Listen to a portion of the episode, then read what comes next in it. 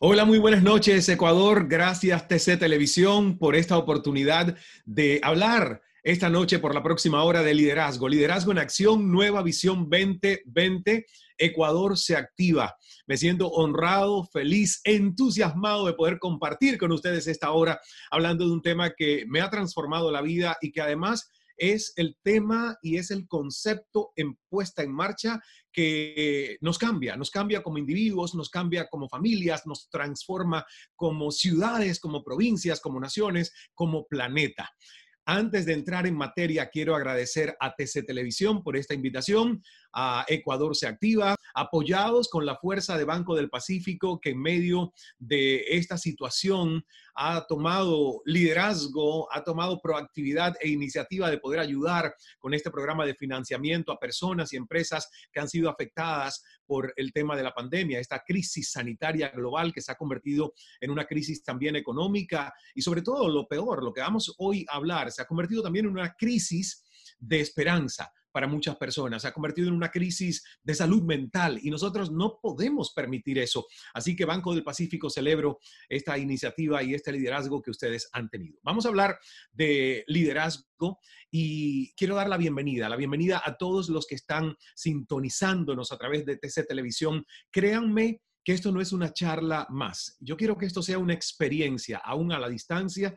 Yo acá en mi oficina de casa, donde he tenido la cuarentena productiva desde que el 17 de marzo se nos paralizó después de un viaje que veníamos del último evento que realizamos en Montaña Azul, Costa Rica, y empecé a procesar todo lo que tú y yo, todos nosotros hemos vivido en esta situación de COVID-19 o coronavirus. Pero lo que vamos a hablar hoy trasciende al coronavirus porque tiene que ver con nuestra esencia. Así que gracias por esta oportunidad de compartir conocimientos y herramientas en materia de liderazgo, en materia de conciencia, de mindfulness, que es esa atención plena que debemos tener los seres humanos en autoconocimiento, en autocultivo, de poder explorarnos mejor por dentro para construir un imperio interior que luego genere abundancia a nuestro alrededor. Pero también vamos a hablar hoy de exponencialidad, porque estamos en un mundo que a pesar de si uno ve las noticias, suena que estamos en un, en un mundo fatídico, apocalíptico, que se está acabando. No,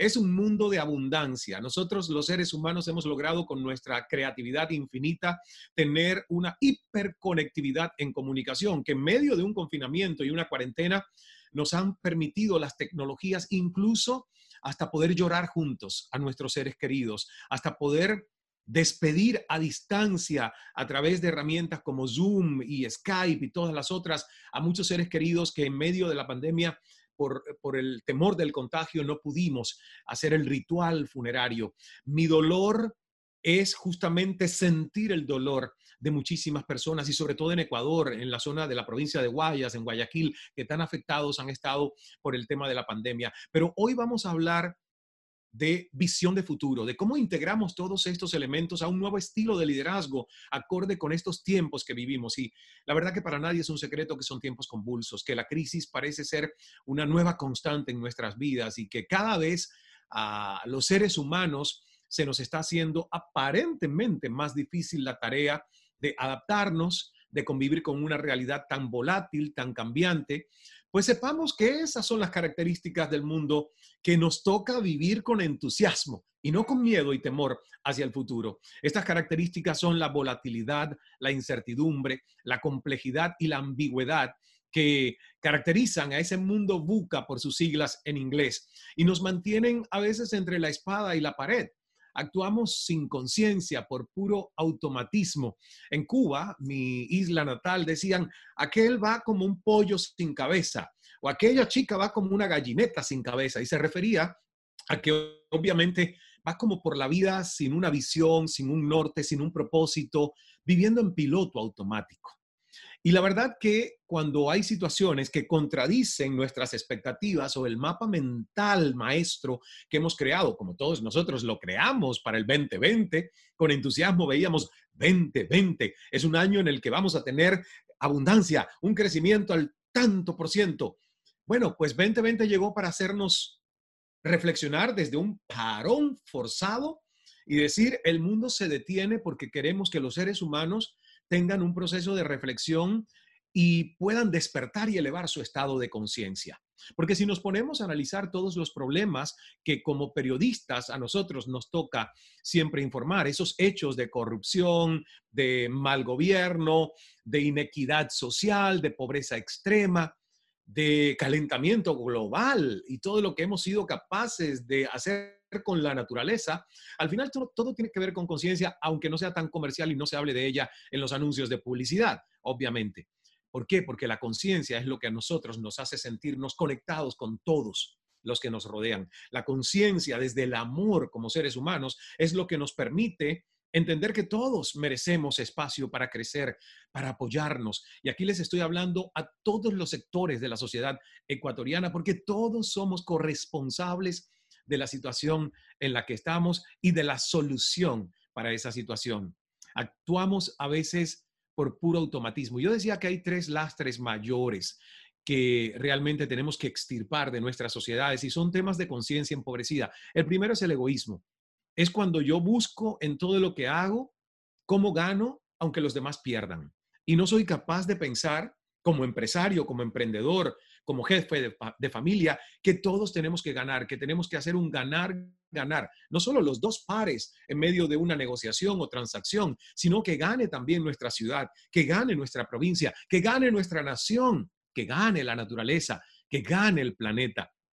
El egoísmo es un lastre de conciencia empobrecida, pero también lo es la avaricia. ¿Por qué? Porque tengo, tengo, tengo y nunca es suficiente. Y los demás no tienen pero para mí nunca es suficiente. Entonces, ¿hasta dónde podemos nosotros entender desde los principios y valores que nos suman que hay que compartir, que hay que darse, que la verdadera riqueza no es solo acumular dinero y propiedades? He conocido indigentes espirituales, gente que pasaba por esa mesa en la que estuve con tanto privilegio de poder entrevistar a presidentes, celebridades, personas comunes con historias extraordinarias de superación y resiliencia, y siempre ponía en una balanza sus principios, su salud en temas de si tenían la fortuna más grande de un país o si tenían un número de empleados y colaboradores en sus grandes empresas, porque el valor del ser humano no se, no se mide solamente por su éxito material, sino por su esencia y pureza a nivel espiritual. Y por lo tanto, la avaricia es un lastre. Y la tercera de esas malformaciones de estados de conciencia que se ve mucho en nuestros países es la, apatía, la desesperanza aprendida, como le llamamos en términos de psicología positiva. Y tú lo vas a identificar muy fácil que me estás escuchando cuando escuchas o te has oído a ti misma o a ti mismo decir, wow, más vale un mal conocido que un bueno por conocer. Todo tiempo pasado fue mejor. Qué horror que nosotros aceptemos en nuestra mente y en nuestro subconsciente frases envenenadas de apatía, de desesperanza como esas. Y eso es lo que hay que estirpar cuando Ecuador se activa. Hay que estirpar la desesperanza, hay que transmutar la tristeza y el pesimismo en esa visión de futuro que queremos crear. Porque obviamente para muchos nuestra esencia estaría perdida entre tanta conflictividad y cuando la crisis anuncia su entrada triunfal, la recibimos a veces con recelo, con angustia, con la incertidumbre que se apodera de nosotros, por lo que nuestros dones y potencial humano se van apagando poco a poco. Y esa mentalidad nos aleja de ver cualquier oportunidad, cualquier posibilidad escondida en un aparente problema que nos lleva. Aquí me refiero a la Biblia, porque yo sé que en Ecuador hay una alta tasa de creyentes, de gente de alta fe, de cristianos, de católicos y además de cualquier otra religión. En la Biblia, Jesucristo, cada milagro que hizo, no lo hizo porque quería lucirse ante los demás y decir, aquí están mis superpoderes, que se los quiero mostrar en un acto de vanidad y vanagloria. No, Señor. Jesucristo, cada milagro que hizo fue porque detectó la necesidad de solventar un problema masivo a nivel social. Entonces, si no hay problemas, no hay milagros. ¿Por qué tanta gente quiere que su vida esté libre de problemas y situaciones y crisis? No, Señor.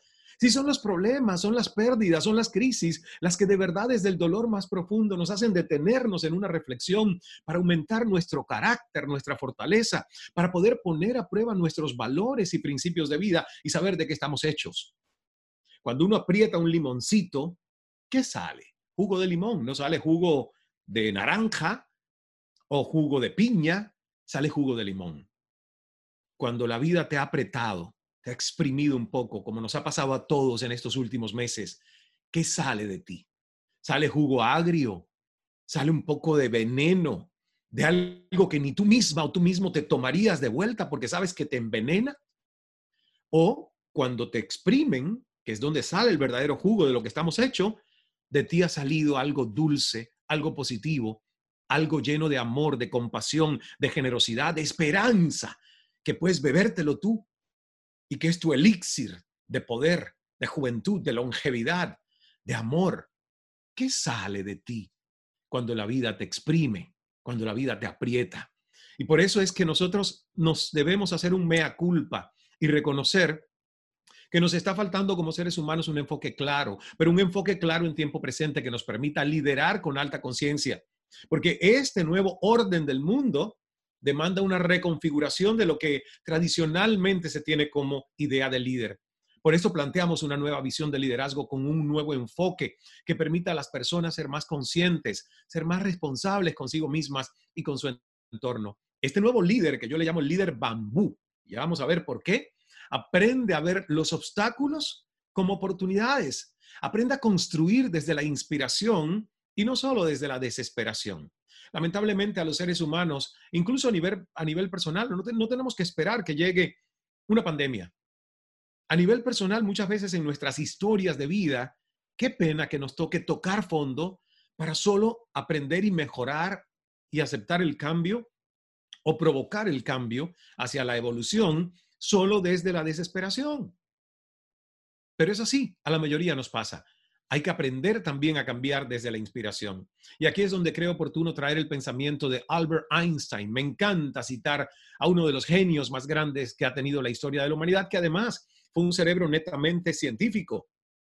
Y en su cerebro dijo Einstein, la crisis es la mejor bendición que puede sucederle a personas y países, porque la crisis trae progresos. Es en la crisis donde aflora lo mejor de cada uno, porque sin crisis todo viento es caricia. Sin crisis, todo viento es caricia. Y qué bonito cuando el viento es caricia. No queremos vivir todo el tiempo en crisis, pero de vez en cuando, cuando las crisis nos caen, no hay nada que podemos hacer. Por eso durante las pérdidas hay varias fases del duelo. Y el duelo es un proceso natural para todos nosotros que hemos perdido a seres queridos, amigos, que hemos perdido trabajos, que hemos perdido dinero porque nos hemos gastado los ahorros durante la pandemia. Y afortunados aquellos que han tenido ahorros, otros no los han tenido. Que hemos perdido empresas a los empresarios que han apostado por crear riqueza y beneficios, no solo para ellos, sino para el país. Ha habido muchas pérdidas, pero como seres humanos que somos líderes, tenemos que entender que no nos podemos quedar estancados en la primera fase de un duelo, que siempre es la negación. Y hay que vivirla. ¿Por qué a mí? ¿Por qué esto me pasó? Dios, qué injusticia. Dios, no voy a creer más en ti. Esa es la primera fase de un duelo con pérdidas. Es la negación. Pero luego tenemos que pasar a las próximas, que es una negociación en mi mente. Ok, ¿qué perdí? ¿Qué realmente perdí si yo trabajo mis apegos? Y si yo entiendo que hay cosas que perdí que las puedo volver a ganar y a lo mejor van a ser mejores pero que a lo mejor estoy ganando por dentro cualidades y habilidades y una fortaleza que luego se va a multiplicar exponencialmente. Sí, ¿qué perdí? Pero ¿qué puedo ganar? Esa es la próxima pregunta. ¿Qué puedo ganar a nivel de ser humano? A nivel de mi imperio interior. ¿Qué puedo hacer? A nivel de cómo explorar la expansión de la mente, que mi mente tiene que ser cada vez más adaptable y flexible como un bambú porque los tiempos van a seguir cambiando debemos prepararnos hoy para no reparar el mañana. Y ese es mi primer mensaje. Ecuador se activa ¿cómo? Preparando el hoy. Preparando el hoy para no reparar el mañana. Y en estos minutos vamos a abrir las ventanas de la conciencia para dar paso a ese potencial infinito que habita en ti, que habita en mí, en cada uno de nosotros, más allá de las fronteras de nuestras circunstancias. ¿Saben qué cosa es inteligencia emocional? A diferencia de inteligencia espiritual, la inteligencia emocional es Yo estoy gerenciando y estoy a cargo de mis emociones en mis circunstancias y creo empatía conmigo mismo y con los demás, porque entiendo que cuando veo a un ser humano, ese ser humano también sufre, no solo yo. Ese ser humano también tiene una historia de dolor, no solo la mía es la más importante. Ese ser humano también, al igual que yo, está buscando ser cada día más feliz, más próspero. Entonces, cuando uno ve al otro desde su inteligencia emocional, cuando uno además acepta la tristeza, la rabia, la indignación como emociones válidas a la hora de vivir, pero las entiende como que deben ser efímeras, que no se pueden quedar enquistadas y estancadas en tu mente, porque entonces tus pensamientos transforman tus sensaciones en sentimientos y esas emociones y sentimientos no son cosas etéreas que están en el aire, no, pasan a tu cuerpo a través de tu sistema de hormonas que tiene un cóctel tónico, tonificante, cuando estás optimista, cuando tienes entusiasmo por la vida, cuando no te frenas o te congelas ante los cambios imprevistos, ahí hay un cóctel positivo que te hace avanzar. Pero cuando el miedo se apodera de ti, como hay tanta gente que ha entrado en pánico por la pandemia, hay, hay gente que no quiere ni salir de su casa después de estos meses de confinamiento. No es una patología, no estás enferma o enfermo, es normal. Has estado en tu casa por tres meses ha habido miedo, las noticias nos inflaman el cerebro pensando que todo está apocalípticamente negativo, es normal. Sin embargo, lo que tenemos que entender es que hay que crear un balance. Hay que crear un balance, hay que trabajar nuestros pensamientos. Tenemos que entonces tener la capacidad de poder salir victoriosos de este impas. Y eso es lo que nosotros hoy estamos haciendo. Estamos trabajando y negociando con nuestra mente. En esa negociación, cuando eso ocurre, tú luego puedes llegar a la aceptación. La aceptación. Hasta la aceptación de lo que hemos perdido. ¿Por qué? Porque no sabemos líderes bambú. Y porque somos capaces desde la inteligencia espiritual que todos los seres humanos tenemos, desde esa inteligencia espiritual, somos capaces de crear la paz por encima de nuestras circunstancias. Entonces, lo primero que necesitamos es estar conectados, es estar despiertos, es estar presentes, es estar conscientes de nuestra presencia en este plano y de nuestro potencial infinito. Y para eso, ¿qué hace falta? Abrazar el silencio. Vivimos en mucho ruido, mucho ruido externo. Lo que nos dicen, lo que nos está lanzando el mundo de las noticias que obviamente nos tienen que informar de lo que está pasando, pero no tienes por qué informarte 24 horas de lo mismo. Hay que a veces hacer pausas reflexivas, hacer silencio. Yo quiero hacerte una pregunta en este momento. Y ojalá si me estás viendo en tu casa en una posición cómoda, tú puedas incluso cerrar brevemente los ojos e ir a tu mente. Porque aquí yo no quiero que esto sea una charla teórica, sino una charla de experiencias. No solo hablarle a tu cerebro racional, que es el circuito narrativo del cerebro, sino también hablarle a tu corazón, donde está el circuito de la experiencia. Ese que no necesita una voz que narre y ponga etiquetas a mi pasado, a lo que estoy experimentando en mi presente, y que además se atreva a poner etiquetas y a, y a poner juicios de valor sobre algo que todavía ni siquiera he vivido. Eso es lo que nos pasa a los seres humanos. Nuestra mente no nos da tregua no nos permite descansar, no nos permite vivir y sentir, porque estamos constantemente en una mente que no se detiene elucubrando. La mente es como un monito borracho que va saltando de rama en rama, enloquecido.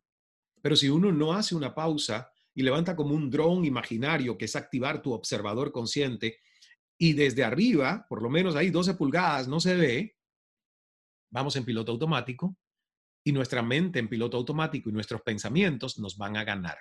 Entonces, yo quiero que cierres los ojos por unos segundos y te voy a preguntar cómo se siente tu mente. En inglés el juego de palabras es maravilloso porque es, it's your mindful or are you mindful? O sea, estás con tu mente llena, llena de pensamientos de pasado, llena de ansiedad, llena de estrés, llena de mm, interrogantes por el futuro, o por el contrario, descubres cerrando los ojos por unos instantes que tu mente está alerta pero serena, en un estado mindful, de presencia. ¿Cómo está tu mente ahora? ¿Verdad? Ese es un juego de palabras maravilloso. Y voy con otra pregunta. estás presente o por el contrario tu mente está constantemente preocupada del futuro, instalada en el pasado, porque en estos tiempos nosotros tenemos una necesidad imperiosa de conectarnos hacia adentro. Quien no se encuentra adentro se pierde fuera. Y ese es el tema de construir futuro juntos. Para que Ecuador se active, todos nosotros tenemos que decir presentes, como se decía, ¿verdad? O se dice todavía en los colegios cuando nos hacen el pase de lista y dicen Ismael, presente, Rosa, presente, Mario, presente. Es esa presencia que necesitamos de poder... Ah, y es lo que quiero que ahora puedas hacer. Cierra tus ojos nuevamente y inhala. Ah, y exhala a través de la boca entreabierta. Inhala a través de la nariz. Ah, sonríe al final, porque esa sonrisa es, estoy vivo, estoy viva. No importa lo que he perdido, no importa lo que no tengo hoy. Tengo vida y tengo futuro y tengo visión y tengo la capacidad de activarme y resurgir. Una vez más, sentir, inhalo, ah, soltar, sonreír desde el corazón. Ese es uno de los pequeños ejercicios de la ciencia del mindfulness de neurociencias, de psicología positiva, dos minutos de esta respiración. Somos los únicos que podemos quitar el piloto automático de los pulmones y así revertir un ataque de pánico, así empezar a dar marcha atrás a esos síntomas de palpitación, sudoración, el cerebro, orejas rojas cuando nos entra estrés. ¿Por qué? Porque nos sentimos incapaces de poder controlar, controlar los estímulos que el ambiente nos está lanzando. Entonces, la respiración es la base del autocultivo y del autoconocimiento. La respiración consciente. Y no nos enseñan en nuestra educación pública a respirar. Algunas escuelas ya tienen programas de inteligencia emocional, comunicación asertiva, liderazgo. Son estos los temas, neurociencias, porque ni a ti ni a mí nos dieron las claves de cómo entender cómo funciona nuestro cerebro para poder modificarlo, reprogramarlo y hackearlo. Este ejercicio de respiración puede que evite que tú tengas que tomar pastillas para dormir, porque, porque hay insomnio. ¿Cómo no va a haber insomnio? Si tu cerebro se va a la cama totalmente alterado, si tu sistema nervioso central está en poco o nada de equilibrio, porque el entorno es demasiado hostil en este momento. Pero tú puedes más que tus circunstancias. Respira, detente, ¿Por qué? Porque esa respiración te permite voltear el foco hacia tu interior y preguntarte, ¿por qué estoy aquí? ¿Para qué estoy aquí? Hay que comenzar por alinear nuestra energía y fortalecer ese entramado de almas que somos, que estamos presentes, estamos unidos. Yo quiero mostrarte la imagen de este bebé que ves en pantalla. ¿Qué ves en ese bebé? ¿Ves una cara de constipación, una cara de estreñimiento real? ¡Ah! Los bebés tienen razones para usar una cara constipada. Tienen que avisarnos incluso con el llanto que, necesitan evacuar, ir al baño, ¿verdad? No pueden hablar todavía. Pero mucha gente adulta camina por la vida con lo que yo llamo cara constipada o estreñida. ¿Te suena a ti familiar? La gente está constantemente llena de preocupaciones. Nuestra mente está llena de ruidos innecesarios que nada tienen que ver con la realidad presente. Porque recuerda, nosotros no somos seres tan libres objetivos como creemos. Nosotros realmente no describimos la realidad tal cual es, sino tal cual somos. Hay mucha gente que le preguntas cómo está el día hoy y no te reporta cómo está el día, te dice, está feo. El día de hoy está feo, está de lluvia, está nublado. No, señor, ¿por qué el día de hoy está feo? Eso es un juicio de valor que tú estás haciendo sobre el día.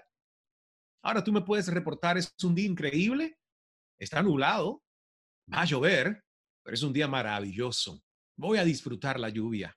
Voy a ver qué figuras hacen las nubes. Voy a hacer dibujos entre las nubes. Esa es la esencia del ser humano. Cambiar el prisma, la perspectiva con la que puedes ver los eventos. Empezar a ser más neutrales y poder entender lo que es un reporte factual de hechos y lo que mi mente me está haciendo como un sabotaje, donde ya yo estoy etiquetando de feo, de malo, de negativo, eventos que la vida me está lanzando para que yo experimente desde una apertura de conciencia y del corazón. Todos nosotros tenemos un diálogo interior. Es inevitable hablar con uno mismo en voz alta a veces o mentalmente, que es el diálogo privado más común. Es una conducta habitual y natural en los seres humanos. Es el diálogo interno.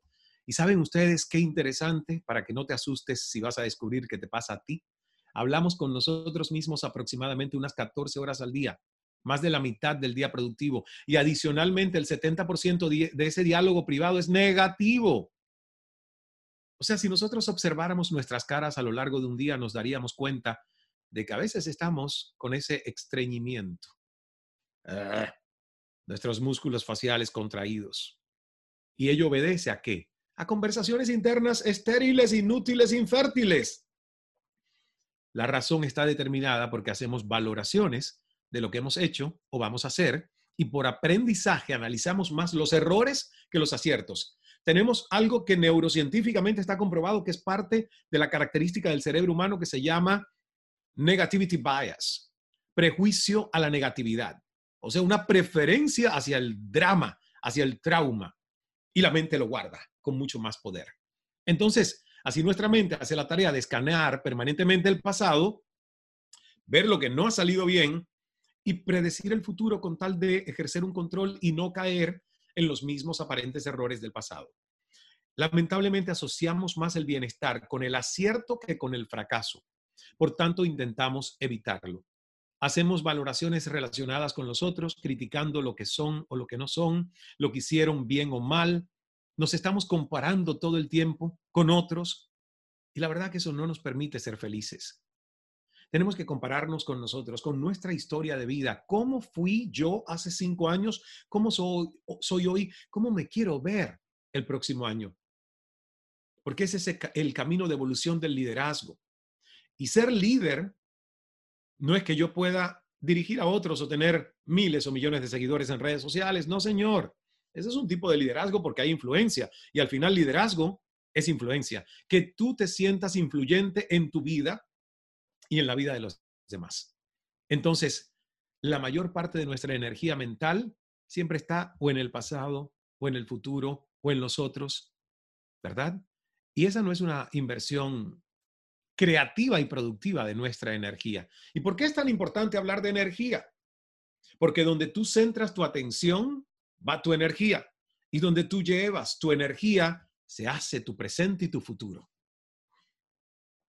Algo tan práctico como que la mayoría de los seres humanos, cuando no queremos algo, no nos enfocamos en decir lo que sí queremos, sino que estamos en negativo. No quiero que llueva hoy, no quiero que llueva hoy, no quiero que llueva hoy. No, señor, olvida la lluvia.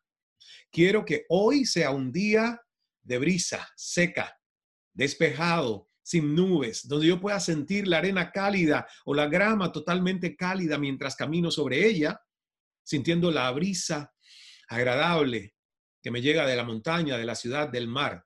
O sea, nosotros tenemos que enfocar nuestra energía en lo que sí queremos y desechar lo que no queremos atraer en nuestra vida. Y esto está científicamente comprobado. No estoy hablando solo de conocimientos que vienen de los gurús y de los chamanes, que por cierto, bastante sabiduría tienen que hoy la ciencia, a través de ese maridaje perfecto entre ciencia y espiritualidad, han podido comprobar el poder mágico que tienen nuestros pensamientos, la energía que tienen nuestros pensamientos que muy pocas veces son neutrales o están cargados de positivismo o están cargados de negatividad. Entonces, somos nosotros los responsables de tener días pocos productivos y provechosos o de tener días extraordinarios. Esa es la zona de influencia. Y esa zona de influencia de lo que yo sí puedo hacer para mi crecimiento y contribución es importante. Aquí les quiero mostrar un par de fotos, porque ustedes dirán, ¿y cómo Ismael, al que yo conocí, porque muchos de ustedes me han conocido a través del periodismo, a través de las pantallas de CNN, que con tanto éxito a través de ese programa Cala por casi seis años visitamos Ecuador a hacer grabaciones y en directos en varias oportunidades, conferencias. Guayaquil fue el primer lugar donde yo di una conferencia a través de Joyce de Ginata y su programa para jóvenes, hablándoles de la economía. Y recuerdo que en esa conferencia en Guayaquil, Joyce y yo conversamos Y yo le dije, me siento pleno, útil de ver a 1.200 jóvenes que después de terminar esta charla de inspiración y liderazgo han abierto sus ojos y se han transformado. Hemos podido quitar un poquito de desesperanza aprendida en ellos, de esa apatía de mi futuro va a ser igual que el de mis padres y vengo de zona de pobreza o zonas vulnerables. Y Joyce me decía, Ismael, es que has transformado la vida de estas personas y debes seguirlo haciendo, no solo a través de la televisión, sino a través de conferencias. Así empezó esta historia de dar conferencias, sobre todo el trabajo con la Fundación Ismael Cala y los jóvenes, con el vuelo de la cometa. Ojalá tengamos pronto en Ecuador como parte de esta activación el llevar liderazgo emocional y espiritual a niños y jóvenes ecuatorianos y encontramos una fundación, un banco como Banco del Pacífico que nos pueda ayudar a entrar con este programa al país, como lo hemos hecho en Guatemala, lo vamos a hacer en Venezuela y Colombia este próximo año. Entonces, les quiero mostrar estas fotos porque son fotos de mi historia de vida. Todos tenemos una historia y a veces esa historia comienza sin darte muchísimo liderazgo. Por ejemplo, esta es la foto del matrimonio de mis padres. Uno de los momentos más felices de la vida es cuando una pareja, una pareja se casa, ¿cierto? Sin embargo, cuando yo veo esta primera foto, le pregunto a mi madre, que sabía que el matrimonio no había funcionado porque se divorciaron, un mal divorcio, cuando yo no tenía ni siquiera cuatro años, pero la noche de bodas yo digo, bueno, por lo menos esa noche la pasaron felices. No, ahí ven que la cara de mi padre seria y la cara de mi madre aún más seria, constipada, estreñida. Yo digo, bueno, puede ser que están firmando el hasta que la muerte nos separe. Y eso, la verdad que es serio, Dios mío, hasta que la muerte nos separe. Pero luego, luego fui a buscar una próxima foto, que fuese la foto de despedirse en camino a la luna de miel, cuando estaban dejando a la multitud en la boda. Y ahí está la segunda foto. ¿Y qué creen? Tampoco hay sonrisa. Entonces yo digo, he nacido de un matrimonio constipado, estreñido, donde no hubo mucha felicidad, pero el amor es amor al fin y al cabo. Y la verdad es que cuando yo veo fotos de mi infancia, veo que también ese niño, ese niño, que ahí estoy yo en pantalla, en tres diferentes épocas de mi vida, ese niño tenía una expresión que no era la de un niño feliz. Y yo siento que fue un niño sin sonrisas, que fue un niño constipado y estreñido. Y por eso ahora, en esa última fotografía, es el Ismael de hoy, mi cruzada es la cruzada del liderazgo, la cruzada del empoderamiento, porque ningún ser humano merece vivir sin sonrisa. Ningún ser humano merece vivir constipado, estreñido, desde el temor o el miedo. Hay una canción de Silvio Rodríguez que dice, solo el amor engendra la maravilla. Solo el amor engendra la maravilla. Y solo el amor a nuestras familias, al proyecto de Ecuador como nación y como país va a permitir que esto sea una realidad. Ecuador se activa.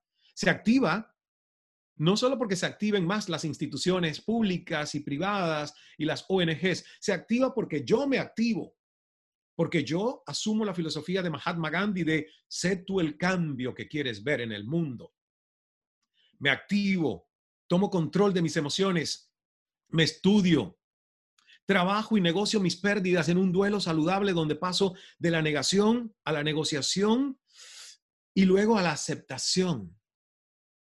Entonces, nosotros la verdad que muchas veces somos las fotografías que nos han tomado a lo largo del tiempo, ¿verdad? Pero no somos inamovibles. Ahí les puse el ejemplo mío un chico que a los 15 años tenía tratamiento psiquiátrico, sufría de bullying, había sido criado afeminado, amanerado por su abuela, por su tía abuela, por su madre, y que hoy no hay quien me pueda detener, porque el liderazgo me ha hecho entender que hay un valor incalculable en lo que uno puede decretar con su historia de vida, que además no somos seres donde el destino está escrito en piedra. No, lo moldeamos con neuroplasticidad cerebral. Nuestro cerebro aprende a cualquier edad. No importa la edad que tengas, hoy que me estás escuchando. No importa. Siempre puedes hacer una diferencia si tienes la disposición al cambio. Eso sí, lo que tú decretes con tu palabra será tu autoprofecía. Como decía Henry Ford, si crees que puedes o si crees que no puedes, ambas veces estás en lo cierto si crees que puedes o si crees que no puedes, ambas veces estás en lo cierto. Y realmente entrando en el tema del liderazgo, en el tema de los paradigmas, yo quiero que hoy cambiemos el paradigma para dejar de vivir en modo supervivencia, porque la Organización Mundial de la Salud dice que 350 millones de personas sufren de depresión y esta es una cifra antes del coronavirus. Ahora hay muchas más personas sufriendo de depresión porque las circunstancias les han hecho tener muchas pérdidas y no han sabido cómo manejar estas pérdidas. Se han quedado estancados en esa primera fase de negación de todo duelo humano. No seamos estadística. Manejemos nuestras tristezas y transmutemos esas tristezas y nuestras penas para que podamos llegar a una alta velocidad de desarrollo y activación. A nivel laboral, el confinamiento ha traído que muchas personas estén experimentando eso que se llama la fatiga crónica, el burnout o agotamiento, fatiga laboral. Síndromes que aparecen como respuesta al estrés laboral prolongado, porque hemos estado trabajando, los que hemos podido estar en casa, desde las computadoras, el teletrabajo, las reuniones en Zoom, en Google Hangout, en fin. Y la verdad que hay muchas personas que están experimentando un cansancio físico, emocional, mental, combinado con dudas de sus competencias y el valor de su trabajo. Y eso es estrés que desemboca en desvelo, en dolores físicos, en ansiedad, en sobrepeso, en desenfoque, en reactividad emocional y en depresión. Imagínense ustedes que cuando uno no tiene balance entre trabajo y tiempo social, cae en algo fatal que puede llevarte hasta la muerte. En Japón manejan el término karochi, lo que en español significa muerte por sobretrabajo. Y aunque parezca una leyenda urbana, es un fenómeno social reconocido desde 1987 en Japón, cuando el Ministerio de Salud empezó a recopilar estadísticas y lo declararon problema de salud pública. Y está tan extendido que si un juez determina que alguien murió por karochi, su familia recibe una compensación por parte del gobierno y hasta de las empresas. Entonces, Karochi es muerte por falta de balance, trabajo, vida personal. Y lo que nosotros tenemos que entender es que justamente nos toca tomar las riendas de nuestro tiempo, de nuestras prioridades, de nuestras emociones y volver a sentarnos y hacer, este es otro ejercicio práctico que nos puede ayudar perfectamente a recuperar liderazgo y salir de ese estado de victimización en algún área de la vida. Una hoja dividida a la mitad en esta columna de la izquierda pongo lo que sí puedo controlar y me comprometo a tomar una, dos o tres acciones sobre ese elemento en mi vida que sí puedo controlar. Por ejemplo, puedo controlar mi tiempo, lo que hago con el tiempo y las prioridades que organizo todos los días. Una acción que yo puedo tomar sobre ese elemento es que voy a llevar una agenda, como este que es mi diario agenda, ¿verdad? donde yo voy a escribir mis acciones todos los días. Porque ahora más que nunca, que muchos hemos estado en casa, desconectados de la vida social, que me faltan los abrazos, tengo que ser más disciplinado. La disciplina me garantiza tener cierto control sobre algunas cosas y no sentir que todo en mi vida está en desorden y en descontrol. En la segunda columna de esa hoja vamos a poner lo que está fuera de mi control. Pero te vas a comprometer contigo a que si escribes ahí 10 cosas que están fuera de tu control, por ejemplo, ¿cuándo se acaba la cuarentena? Eso, ¿quién? Yo no lo puedo decidir. ¿Cuándo llega la vacuna? Tampoco puedo decidir cuándo llega la vacuna de COVID o contra COVID-19. Todo lo que caiga en esa columna de lo que está fuera de mi control, mi compromiso inteligente y consciente con mi mente en esa negociación es, lo voy a liberar. Voy a fluir para no sufrir. Anota esto, es el título de mi próximo libro. Fluir para no sufrir. ¿Por qué? Porque no tiene sentido como persona racional, inteligente y para nivel emocional, que si yo estoy decretando que sobre esto no tengo control, yo siga sufriendo por eso. No es inteligente hacerlo. ¿Ok? Entonces, para poder liderar y saber a dónde queremos ir, primero tenemos que saber quiénes somos y dónde estamos. Tomar conciencia de tres elementos básicos. Vivir el presente. El presente es el único tiempo real, este aquí y el ahora que estamos viviendo. Ah, respiro cada vez que quiero traerme al presente. Quito el piloto automático de mis pulmones. Ah. Segundo, autodescubrirnos para superar esos desafíos de nuestra mente. O sea, hay que ir adentro. Hay que saber qué está pasando en nuestra mente, por qué estamos viendo los escenarios tan negativos. Es la única forma. Y cuando venga un pensamiento negativo a ti, no lo juzgues, no luches con él, simplemente ten una voz que dice, gracias por compartir, te dejo ir, gracias por compartir, te dejo ir. Y tercer elemento, saber cuál es el contexto que nos rodea y de esta manera superar los desafíos de nuestro entorno. Sobre este último les voy a hablar, porque el líder bambú, el líder mindful exponencial debe entender los tiempos que nos tocan vivir. Debe saber cuál es el hoy para moverme en cuál es mi presente y sortear desafíos que se me presentan, ¿verdad? Entonces, vamos a hablar de quién es líder, porque hay mucha gente que dice, no, yo no soy líder. Una, una vez una señora en una conferencia le pregunté, ¿por qué usted no levanta la mano cuando he dicho quién es líder? Y ella dijo, bueno, porque yo no soy la líder. El líder es mi esposo, que es el pastor de la iglesia que tenemos. Yo digo, no, señora, usted es líder de su vida. Usted es líder posiblemente de la vida de su esposo, porque seguramente que hay administración del hogar que la hace usted y de sus hijos. Tenían hijos.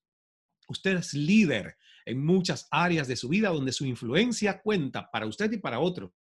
Pero además usted es líder de toda su vida. No puede ser el esposo el líder suyo, de que diga todo lo que usted tiene que hacer. Entonces, el verdadero concepto del liderazgo es que yo autogestiono mis emociones, mis pensamientos, mis conductas y creo influencia positiva en esa ruta de vida que yo estoy haciendo para mí.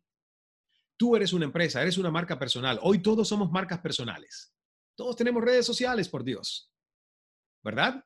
Tenemos marca y huella digital. ¿Quién es el CEO de esa marca personal que eres tú? El negocio de ser tú. Y tienes que ser un buen negocio, una buena inversión, no dejar pérdida a la sociedad, explotar tus talentos, no quedarte pobre si, se, si sientes que eres pobre hoy. Yo no pondero la pobreza, porque ninguno de nosotros merece ser pobre. Nos corresponde a todos abrir esa mentalidad de abundancia, aprender a pescar para que no nos den el pescado todo el tiempo. Yo no creo en esos estados paternalistas, populistas que ponderan la pobreza. No, señor. Por eso la educación y por eso todo el que tiene un teléfono inteligente hoy debe aprovechar en invertir en su liderazgo, en hacer búsquedas, no solo para seguir a Kim Kardashian y a Justin Bieber, sino para entender que ese teléfono inteligente es un arma de crecimiento exponencial y no solo un arma de distracción masiva, como para muchos es puro entretenimiento. Hagan búsquedas interesantes en ese teléfono, encuentran materiales totalmente gratuitos de cómo conocer más mi cerebro, cómo respirar, cómo aprender a meditar, porque saben que a mí la meditación como líder me salvó la vida. Y yo prefiero y escojo estar meditado en vez de medicado. Porque hoy es fácil ir a una farmacia y decir, no duermo bien, por favor dame esa pastilla contra el insomnio. Eh, no tengo buen ánimo, dame esa otra pastilla para que me sube el ánimo. Todas las pastillas tienen efectos secundarios. Tú eres líder. Entonces, hay que aprender a controlar nuestro sistema nervioso central porque la farmacia verdadera es una farmacia interior. Y obviamente luego uno consulta con el médico, dolencias, malestares y a veces sí hay que tener prescripciones. Pero esas que te automedicas, ¿para qué? Si hay un sabio dentro de ti, hay un doctor dentro de ti, hay una farmacia interior dentro de ti. Ese es el verdadero liderazgo del modelo Mindful Exponencial, es el líder bambú. Y el líder bambú en este mundo buca por sus siglas en inglés, que es volátil, incierto, complejo y ambiguo, el líder bambú es el líder que crea compasión generosa a través del servicio a los otros. Es un líder que no se deja vencer por sus circunstancias. Es un líder que entiende que nunca será perfecto, pero que busca la excelencia y lo óptimo. Es un líder que entiende que la ansiedad, como dijo David Kekich, la ansiedad es consecuencia de la falta de control, organización preparación y acción. El líder bambú empieza a prestar atención cada vez que usa la palabra tengo estrés, porque sabe que tengo estrés es no estoy siendo suficientemente capaz de poder lidiar con las demandas y los imprevistos y la incertidumbre que el entorno me está presentando. Entonces, estos nuevos tiempos requieren competencias que antes no eran las más tomadas en cuenta. Observa las cinco competencias laborales más demandadas en el mundo actual de acuerdo con LinkedIn o LinkedIn. Y estas competencias se asocian perfectamente con las características propias del modelo de liderazgo bambú que veremos más adelante. Vamos a revisarlas. Ahí están en pantalla. Creatividad. Se puede asociar perfectamente con versatilidad, que van ustedes a ver en el próximo gráfico de los principios del líder bambú, que es una característica del modelo nuestro. Pero lo está diciendo LinkedIn a nivel mundial. Se necesita que tengas versatilidad. No puedes creerte útil con un único talento porque tú no eres monotalentoso. La capacidad de innovar ante entornos complicados. Colaboración. Quien no vive para servir no sirve para vivir. Como diría la Madre Teresa de Calcuta, ¿verdad? Adaptabilidad. Se vincula con la flexibilidad y la capacidad de nuestro cerebro para la neuroplasticidad. Adaptarnos es vivir. Inteligencia emocional, lo hemos estado hablando desde el principio de esta experiencia a través de TC Televisión.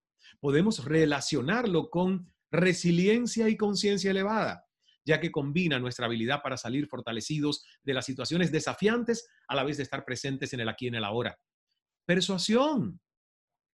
Esto se relaciona con nuestra habilidad para relaciones interpersonales, así como la comunicación asertiva a través de la elocuencia. Y para eso, vamos a poner esta próxima lámina, para eso es el modelo de fuerza serena del liderazgo bambú. Ahí lo tienen, esos 11 principios. Pueden hacerle una foto en este momento a la pantalla con su teléfono inteligente para que te queden esos principios. Integridad, gratitud, porque la gratitud deliberada, señoras y señores, es lo que nos hace a nosotros ver el vaso medio lleno en vez de verlo medio vacío. Es lo que nos hace poder ver nuestras ganancias en medio de pérdidas. Flexibilidad, porque el bambú, al igual que nosotros, puede ser flexible. Eso sí, con la integridad que son raíces sólidas, nuestros valores y principios de vida. Seamos líderes bambú para poder enfrentar la incertidumbre y poder reactivar Ecuador, reactivarnos nosotros y crear un futuro prometedor. Y yo quiero terminar esta experiencia respondiendo al menos tres preguntas de las tantas, tantas, tantas que ustedes nos han hecho llegar ahora a través de la página de TC Televisión. La primera pregunta dice, ¿qué provocó Ismael? Dice Susan Lose, ¿qué provocó Ismael ese salto cuántico en ti de ser una persona común a ser el líder que eres ahora? El salto cuántico lo provocó a los 15 años cuando fui a ver a mi padre a un hospital psiquiátrico después que le habían dado electroshocks.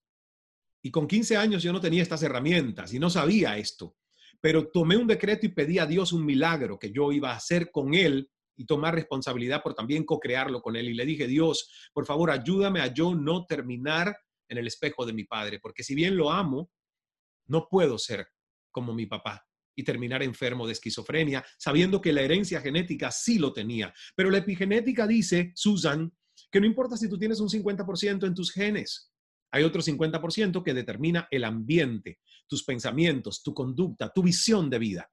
Y ahí a los 15 años, yo tuve que decir, voy a ser líder. No puedo seguir siendo víctima del karma, la herencia, de lo que he heredado de mi familia. Ese fue el momento que provocó ese salto cuántico en mí. Elkin Velastegui, ¿cómo encontrar mis pasiones? Elkin, qué buena pregunta esta porque te digo, sin pasión no somos buenos hijos de P. Ese es el segundo libro que yo escribí, año 2014, lo fui a presentar a Ecuador varias veces en varias ciudades, Un buen hijo de P. Pero esa P no es de la P, de la, frase despectiva y que es una ofensa que nos viene a la mente y que está grabada como un virus mental. No, esa P es P de pasión, P de paciencia y P de perseverancia. Con pasión, paciencia y perseverancia somos líderes y no somos víctimas. ¿Cómo encuentras tus pasiones? Reactivando algo que teníamos cuando éramos niños y que muchas veces los adultos hemos perdido. ¿Por qué? Porque caemos en, un letargo aburrido, constipado, estreñido entre tantas responsabilidades de la vida. ¿Y cómo reactivas esas pasiones y cómo las encuentras? Una con paciencia. No importa la edad que tengas, puedes descubrir nuevas pasiones, nuevos sueños, nuevos proyectos. ¿A través de qué herramienta? La curiosidad. Elkin. La curiosidad es la materia prima para explorarnos y poder tener pasión por algo. Sé curioso. No le creas a ese virus mental y ese meme que nos dijeron que la curiosidad mata al gato, que la curiosidad mató al gato. No, señor. La curiosidad le dio al gato siete vidas. Y a nosotros la curiosidad nos da el poder de innovar, de ser creativos, de ser infinitos en esa máquina de imaginar que tenemos. Una última pregunta. Dice por acá, Eddie Martínez, bases y fundamentos para el crecimiento paso a paso. Mira, las bases y fundamentos para el crecimiento del ser humano están en su concepto del éxito, porque lo que yo defino como éxito, que el concepto está muy tergiversado a nivel de mercadotecnia, porque nos hacen creer que más éxito es más pertenencias, el auto último modelo, la mansión, el yate, la cuenta de banco que es infinita. Ese es un éxito financiero y material.